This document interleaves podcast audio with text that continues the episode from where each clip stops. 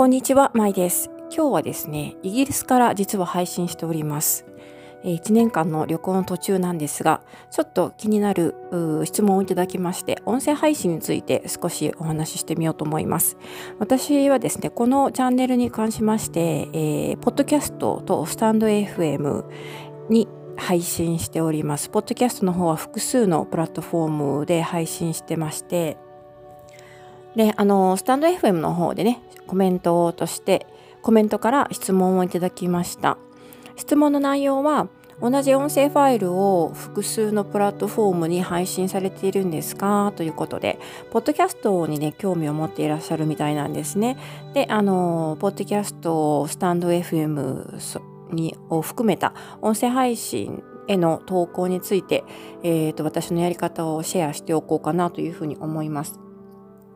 まずあの簡単にポッドキャストのことをねちょっと説明しておきたいと思います。ポッドキャストはですね結構あの海外の方はよくご存知なんですが日本人の方は意外と知らないという人も多いんですよね。あまり日本では特に日本人の間では、えーと、普及してないのかなという感じなんですがあの音声配信の、まあ、元祖と言ってもいいぐらいじゃないかなと思います。いわゆる、まあ、ネットラジオの一種だと考えてもらっていいんですが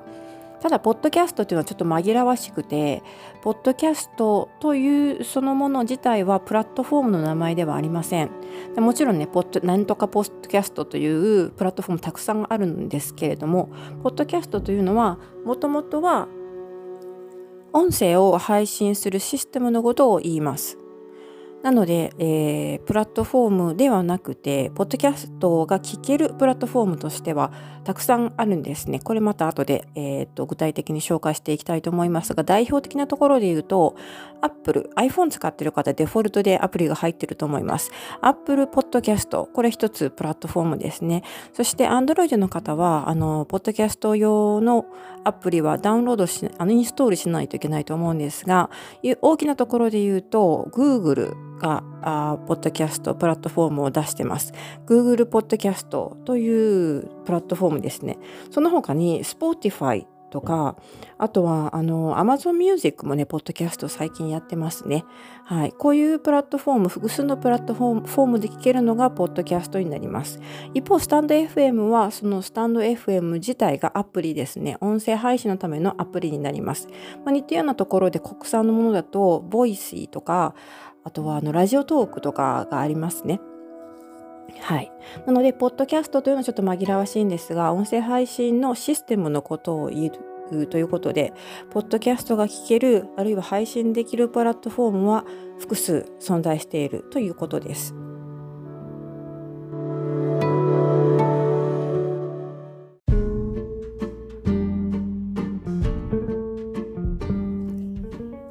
それでですね、あの、私が、え、ー、と、音声配信始めたのは18年、2018年の11月15日なんですけど、ポッドキャストから始めました。この頃はですね、まだスタンド FM はできてなかったんですね。だからあんまりあの選択肢が他になくて、ポッドキャストでまずやってみようと思ったんですが、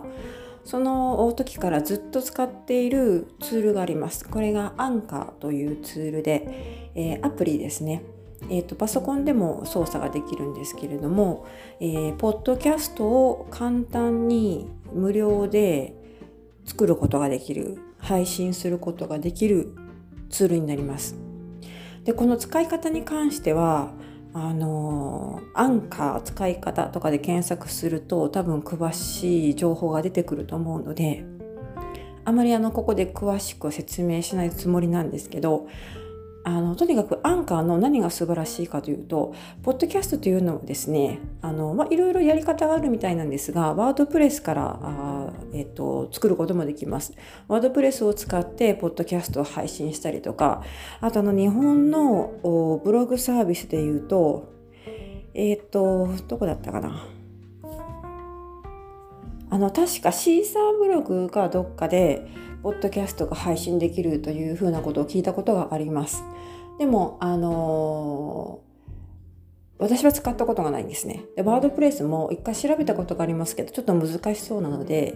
あえっ、ー、と、まあ、あまり自分で自信がなくて着手したことがありません。それでアンカーというアプリに出会って、でアンカーなら誰でも、誰でもとか結構簡単な操作で、えー、ポッドキャストが配信できてしかもポッドキャストというのは先ほど言ったようにプラットフォームが複数あるんですがポッドキャストを使うとその私が始めた当初はですね確か8プラットフォームぐらいに一斉に自動配信ができるというふうな設備になっていたんですね。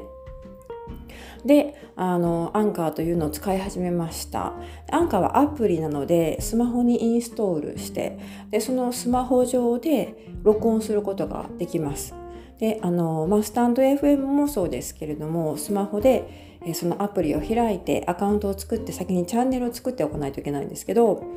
そのチャンネルを作るのもポッドキャストのチャンネル作るのも簡単でサクッとすぐにできます。登録メールアドレスがあればそれ登録していろいろのえっ、ー、と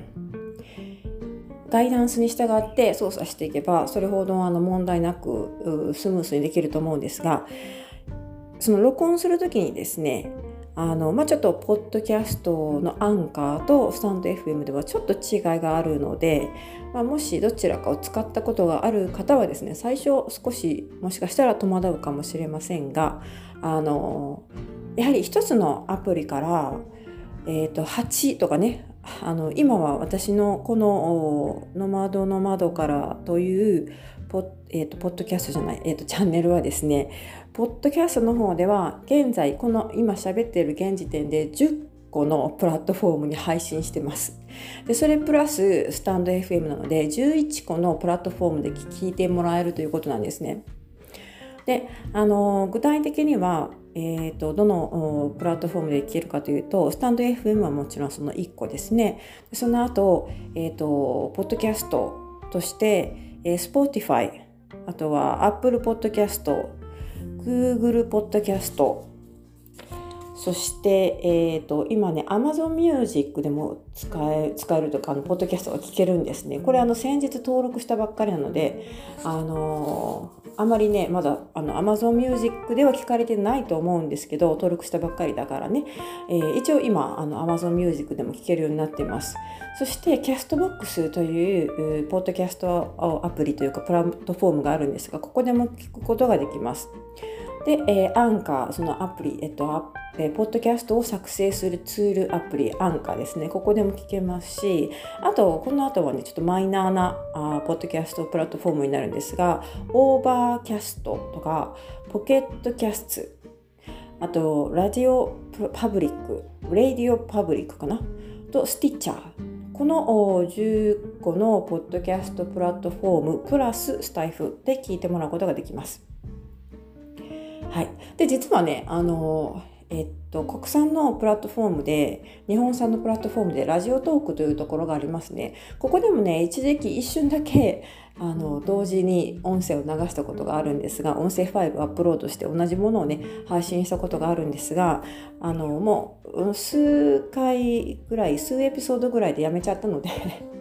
あのまああんまり今更新してません。でもあの探せばラジオトークでも「ノマドの窓から」という名前はああのチャンネル名は出てくると思います。はい、というわけで今はこれたくさんのポッドキャストというかプラットフォームで聞いてもらえるんですけど一番最初はですね2018年。その当時はえっ、ー、とこのとにかくこのアンカーを使えばその当時は確か8個だったと思うんですけど8つのプラットフォームで、えー、これはあのアンカーの RSS を使って、えー、自動配信するんですね。で、えー、これで8つのプラットフォームに自動的に配信してくれましただからあのその時はの方が実は簡単だったんですね今は一つ一つ自分で申請して一つ一つのプラットフォームを自分で申請して、えーと、手続きというかあの、まあ、ちょっと one one click two click three click ぐらいしないと、えー、そのいろんなプラットフォームで流すというのはできなくなっていると思うんですがでもそれでもそんなにあの難しくないですだから本当にアンカーっていうのはそこがまたすごいなと思って感動して使い始めたところなんですね。でですね、この私がアンカーを使い始めたのが2018年で、その後アンカーは Spotify に買収されました。だから今は Spotify の傘下にいます。それで Spotify も、えっ、と、ポッドキャスト、私のポッドキャストも Spotify でも聞けるようになったという、えー、成り行きになってます。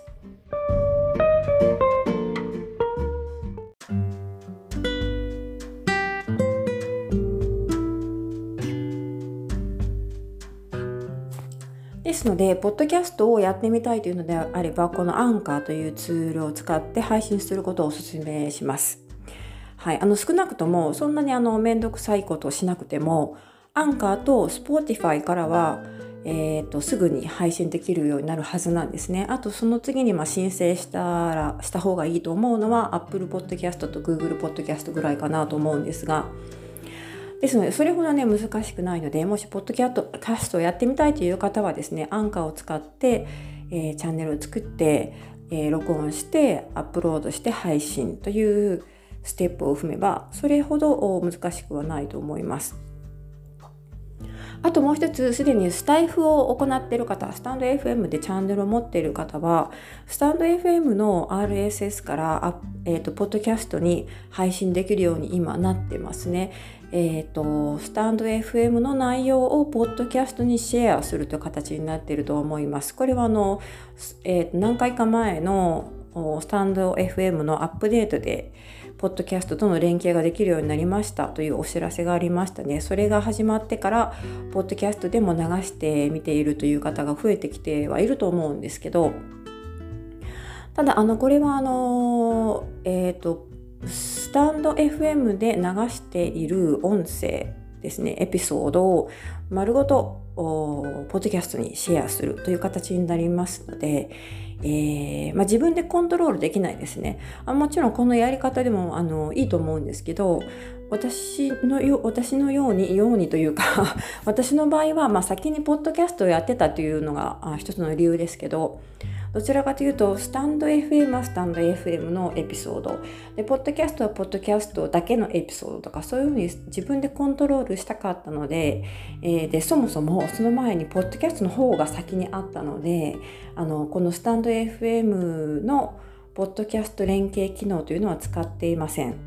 今も手動手動で自分で選択してポッドキャストに流すエピソードはこれスタンド FM に流すエピソードはこれというふうに選択して流してます。かなりかぶってるんですけどね、実際には。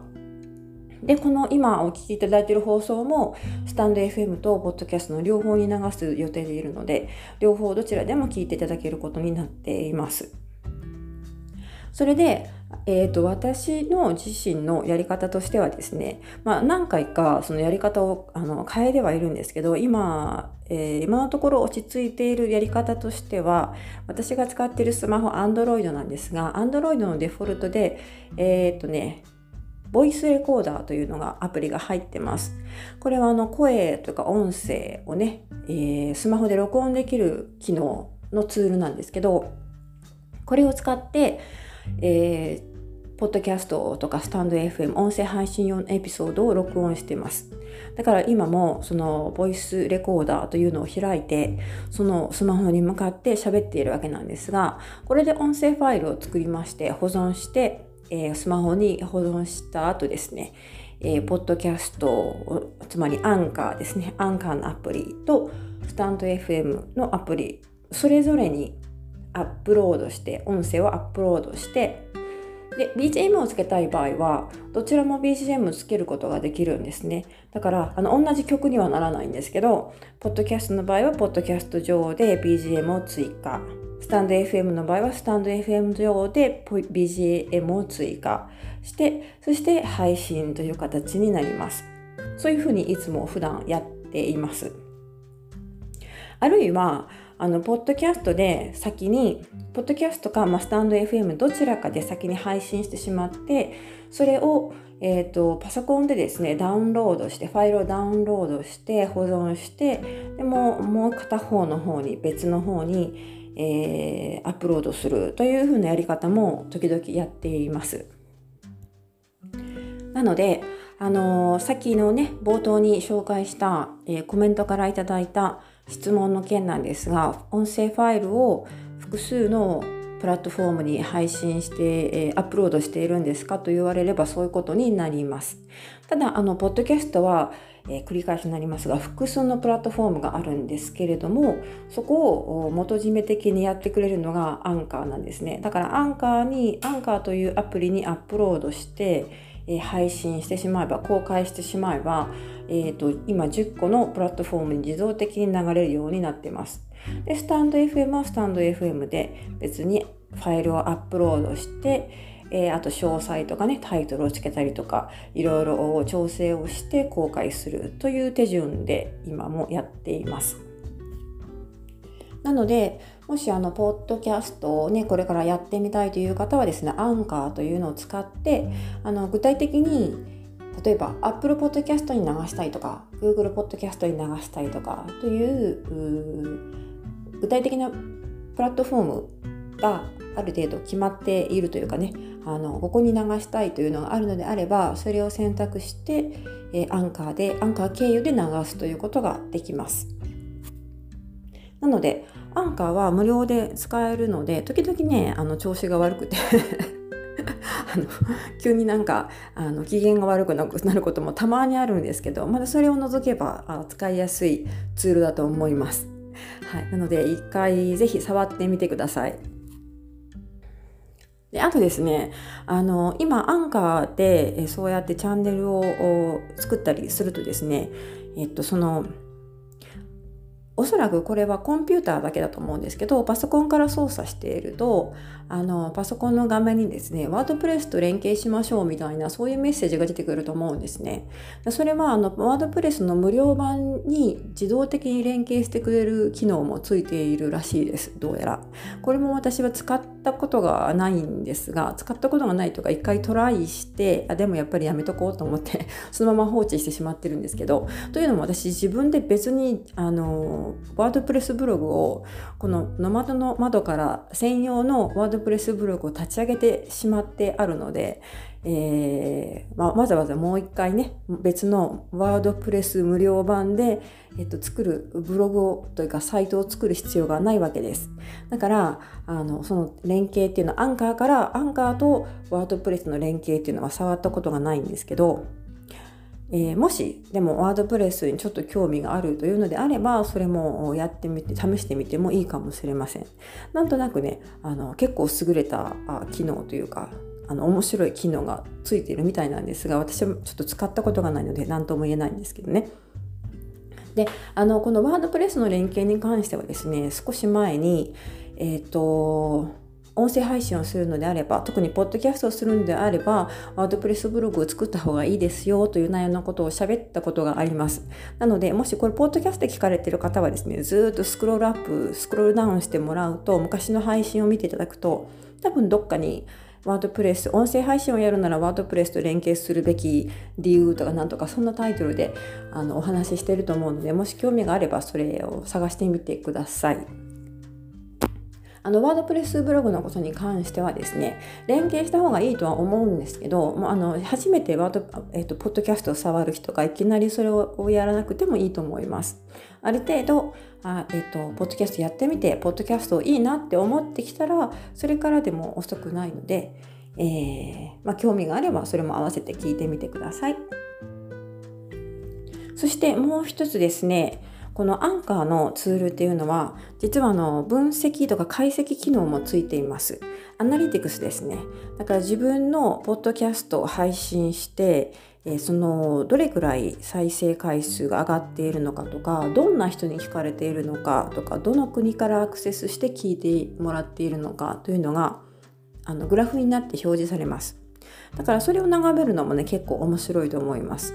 あとえーと、Google ポッドキャストをされる場合は Google ポッドキャストマネージャーというツールを使うと思うんですがこれは Google 社が、うん、あの持っている所有しているツールになります。無料で使えます。でこれを通じてポッドキャスト Google ポッドキャストとアンカーを連携させるんですね。でこの Google のポッドキャストマネージャーというのもあの解析機能がついていてこれもなかなか使えますので面白いので是非使ってみてください。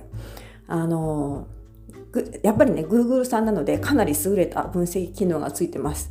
例えば登録者数が分かったりとかあとは再生回数が分かるのはもちろんえ検索ワードとかそういうのもね、えー、調べる調べるというかあの閲覧することができるようです。はい。というわけでもし Google ポッドキャストをやるのであればあのアンカーから RSS を使って Google ポッドキャストに流す場合は必ずこの Google ポッドキャストマネージャーというのを使わなくてはいけないので必然的にその解析機能も使えるようになります。なので、あの、ぜひね、もし Google ポッドキャスト、アンカー経由で Google ポッドキャストをやる場合はですね、その分析機能もついているということを覚えておいていただいて、時々チェックしてみてください。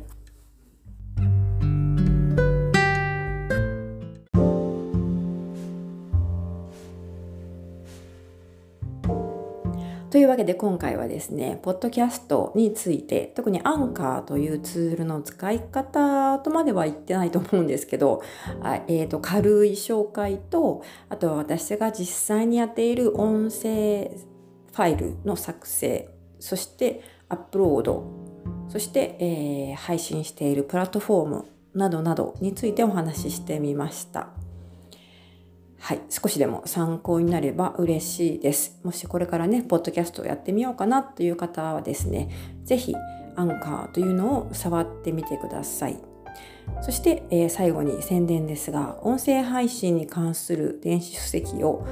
出しました。えー、これはね、もう前から出したかったと思っていた本なんですが、やっとできたという感じですね。これあの、実はですね、2018年の11月に私、ポッドキャストとか音声配信を始めまして、その約半年後、2019年のゴールデンウィークにですね、あの、まあ、特別企画みたいな感じで、YouTube 動画でですね、えっ、ー、と、まあ、音声配信を始めてみて、6ヶ月続けてみて、えー、最初に思っていた疑問10個をピックアップして、それに回答するような形で解説したシリーズがあります。で、このシリーズを元にして、書籍化しました。電子書籍 Amazon の Kindle から発売しております。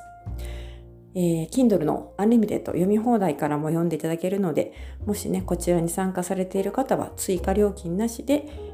読んでいただけますので、よかったら覗いてみてください。